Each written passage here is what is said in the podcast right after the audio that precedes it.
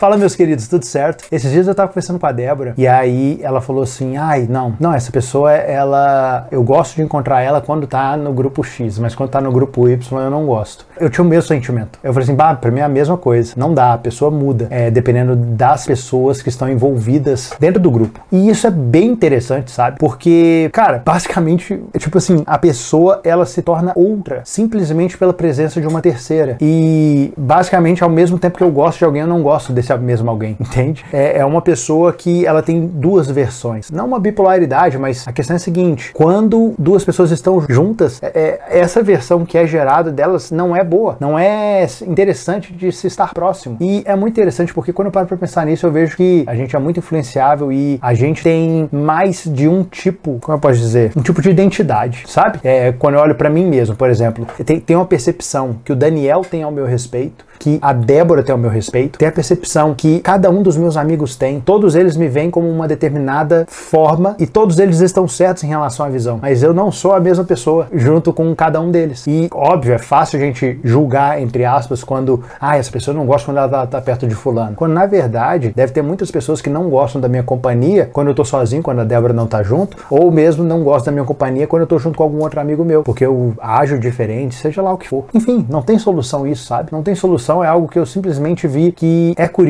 sabe? É curioso essa questão dessas múltiplas identidades que a gente tem para as pessoas que nos cercam. Porque no final das contas, a gente não acaba não sendo simplesmente um ser tão simplificado. E quando eu paro para pensar na minha situação em relação à forma que as outras pessoas me percebem, eu percebo também que, tipo assim, em relação a Deus existe isso. Eu, eu percebo que existem faces do caráter do Senhor. Existem faces, existem formas que ele se manifesta. Existem textos que Deus manda matar, existem Deus que é textos que Deus manda poupar, existem textos que Deus tipo age com graça, com misericórdia, existem textos que Deus age com justiça, com juízo. Tipo assim, mesmo a figura de quem Deus é, ela se manifesta de uma forma, de uma multiforma. Ele não é uma forma unitária. É interessante isso. O que, que eu quero chegar? Por que, que eu falei sobre tudo isso? O que eu percebo é que muitas vezes a gente é apaixonado por uma visão de quem Deus é, que na verdade anula determinadas outras identidades que ele tem da mesma forma.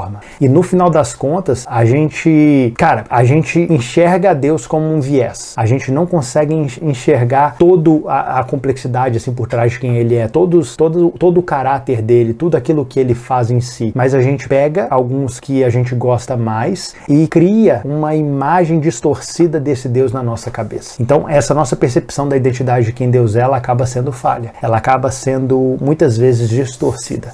Cara, a gente tem que tomar cuidado para a gente não estar tá pintando na nossa cabeça uma imagem a qual a gente chama de Cristo e adora ela. A gente cria uma imagem de algo que não é o Senhor. E a gente diz que está adorando a Deus, quando na verdade o que a gente está adorando é uma projeção da nossa cabeça. Porque o Deus verdadeiro não se comporta, não é da forma que a gente projeta na nossa mente.